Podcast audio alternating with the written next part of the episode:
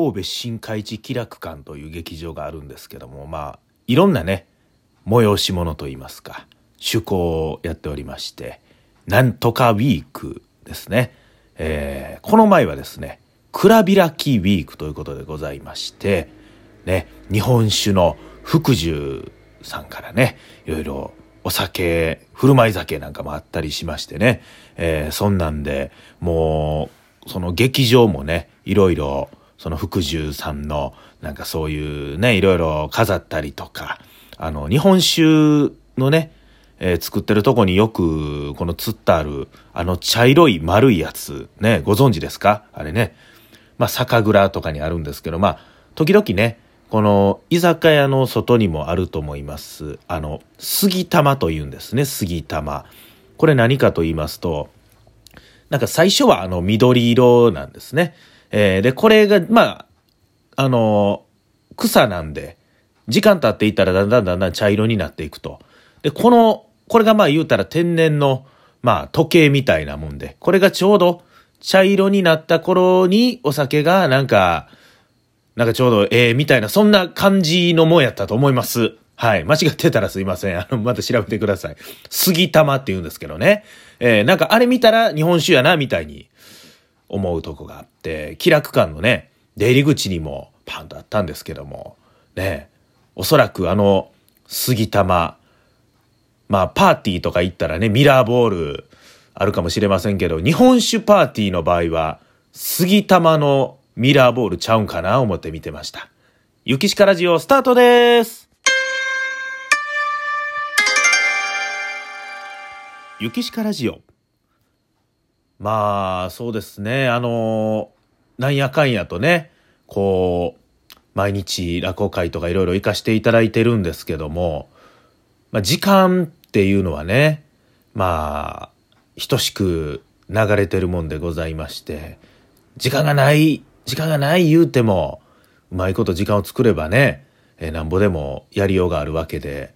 ね、ほんまに時間がないのか言うたらね、そんなこともなくて、いや、そんなゲームしてる間あるんやったら他の用事したらええやんという感じがあるかもしれないんですけれど、も、そのゲームをしてる時間も、えー、必ず自分には人生で必要な時間やったりとかね、その人によっていろいろあるんでしょうけども、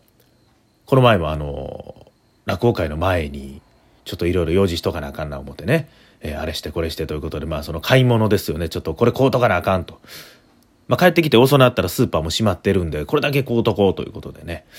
買いに行きまして、近所のスーパーですよね。えー、大桑に行きまして、あなたの町の大桑でございますよね。で、最近ね、あの、大桑、100均がね、めちゃくちゃ大きなったんですよ。すごいですよ。ダイソーがね、もともとあったんですけども、もうかなり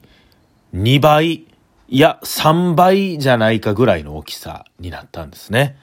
もうできた時嬉しかったですね。うわ、百均ってね、もう、楽しいじゃないですか、やっぱりね。もう何でもありますし、ね。ちょっと時間あるな、暇やなっていう時ね、近所に100均あったらやっぱり入りますしね。こう見てたら、あ、こんなもんもあるよ。え、こんなんも100均で売ってんねや、みたいなね。発見もありますし、ついつい100均でいろいろ買うってなことあるんですけども、まあ、その時は目的があって、買いに行きまして、何かと言いますと、まずはあの、肌着入れですね。まあ、落語する時の着物、これは風呂敷に入れるんですけど、ま、肌着ですね。これ、まあ、パッチ、捨ててこですね。で、旅、まあ、この、毎日こう選択するようなもんですよね。こういう、この3点セットは、ちょっと別の袋に入れてたんですけども、この、まあ、袋よりもちょっとこう通気性のあるものの方がいいかなとかね。まあ、ずっと使うもんやし、ちゃんとした袋ないかなということで、あの、まあ、旅行とか行く時用の肌着入れ、ちょっと上がメッシュになってるようなね。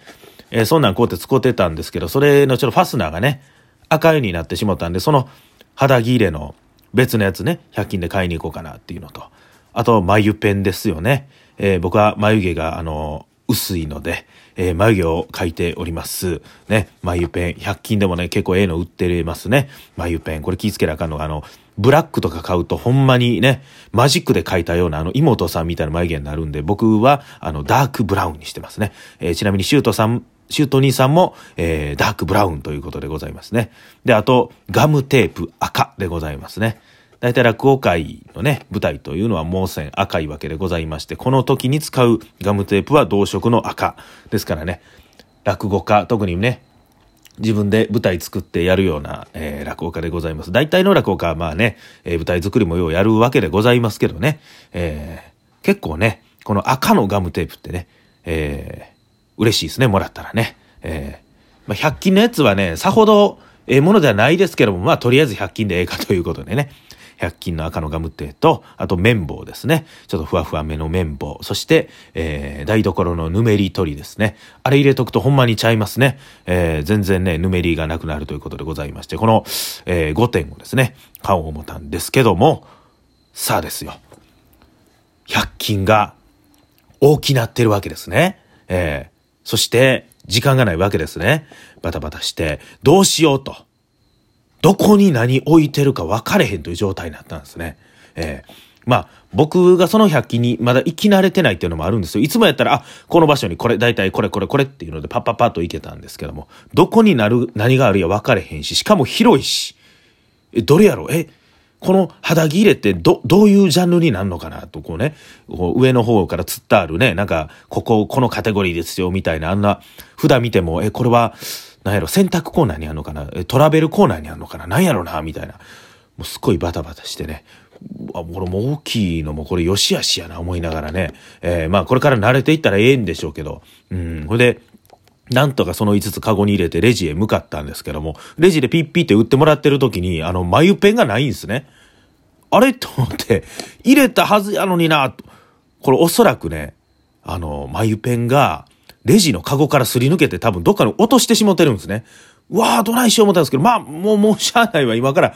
買い直してる時間もないし、思って。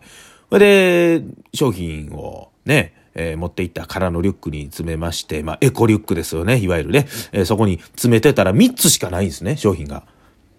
あ、あれ？と思って。えー、いや、ちゃうわ。4つあるんですね。4つ、うあるけど、5つのうち、えー、4つ。だからマイペンがなくて4つしかなくて、それでレシート見たら、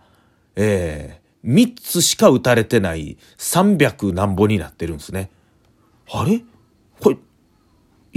これ打ち忘れてるよなと思って、思って、これ言おう思ったんですけど、ほんまにちょっと時間カツカツで、ああ、どうしよう。ああ、でも、これ言わなあかんよな。ああ、でも、ま、ええー、どうしようと思ったんですけど、そのまま帰ってきまして。えー、そうなんですよ。ちょっと、ね、レジの人困ってないかなと思って、後からね、ずっとこのことが心に残っておりまして、いや、あのー、でももうちょっと商品も開けて使ってしもってるんで、ね、こんな時どうします？皆さん。ね。もう、レジ会えへんとかなってるかもしれません。でも、100円の、あの、多い少ないやったら、ああ、打ち忘れかっていうことにな、るんでしょうね。これ、例えば100均で64円足りませんとか言ったら、これどういうこと？どういうこと？ってなるんでしょうけど。だからもうちょっと、これは申し訳ないことをしたので、あの、また、ね、大桑では、たくさん買い物をして、あの、返していきたいと思います。これはもう、いや、ちゃんと行った方がいいんですけど、ちょっともうね、もういろいろ商品も使ってしもたんで、えー、これはやっぱ行った方がいいのかな、というちょっともやもやしてるんでございますけどもね。えー、やっぱりでもね、なんかこう、大きいのは何でもええわけじゃないなっていうのはすごい思いましてね。うん、まあ100均もそれは大きいのはそテンション上がりますけども、なんかそう小回り聞く方がいいなみたいな。例えばこう、家とかもね、えー、僕今、住んでる家は平屋で、もともとおばあちゃん家ですから、まあ、この平屋で横にすごい広いですね。そのおかげでね、こう落語会したりとか、まあ広々ね、いろいろ物を置いたりできるっていうのはあるんですけども、まあその風場とかね、えー、部屋を温めるのに時間かかったりとか、あっち行ってこっち行ってっていう、この動線がね、非常にこう、歩き回らなあかんという。っていうほど広いわけでもないんですけども、だからこれワンルームやったらもう、一つの部屋に全部ね、こう冷蔵庫かなんか揃ってて、もうパッパッパッと手の届くところに全部あるっていう。なんか逆に一人暮らしやったらそっちの方が、ええー、部分もあるんちゃうんかな思ったりね。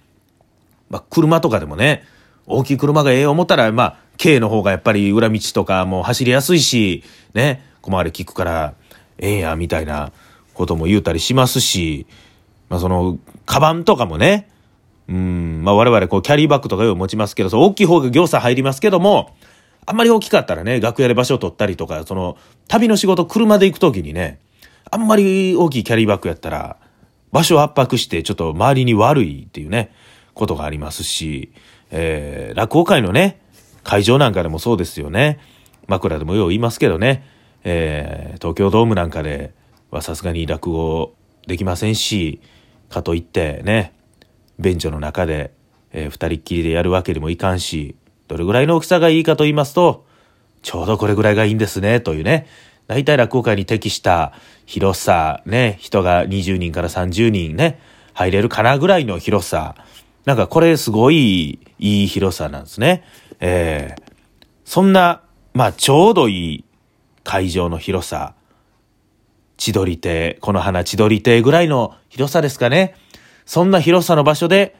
明日落語会があります。三匹の小鹿第3回目でございますね。えー、司会門兄さんの漫談、そして、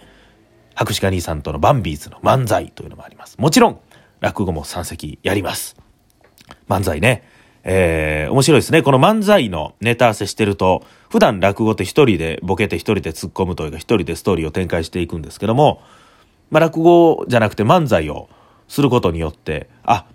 この人はこういう間合いで、博士課兄さんはなんかこういう間合いで突っ込むんやな、こういう間合いで喋んやなって、なんか人の落語の世界にちょっと入り込んだような疑似体験ができるというか、あ、こういう間で、ああ、でもこの間もなかなか悪くないなとか、自分やったらこう突っ込むなとか、なんかそういう、あ、なんか自分の、なんというかね、間とまた向き合う、そんな時間になったりして面白いなと。思ったりするわけでございます。ご予約は概要欄のね、司会も兄さんのアドレスからお願いいたします。それでは、駅しからじ本日この辺でお時間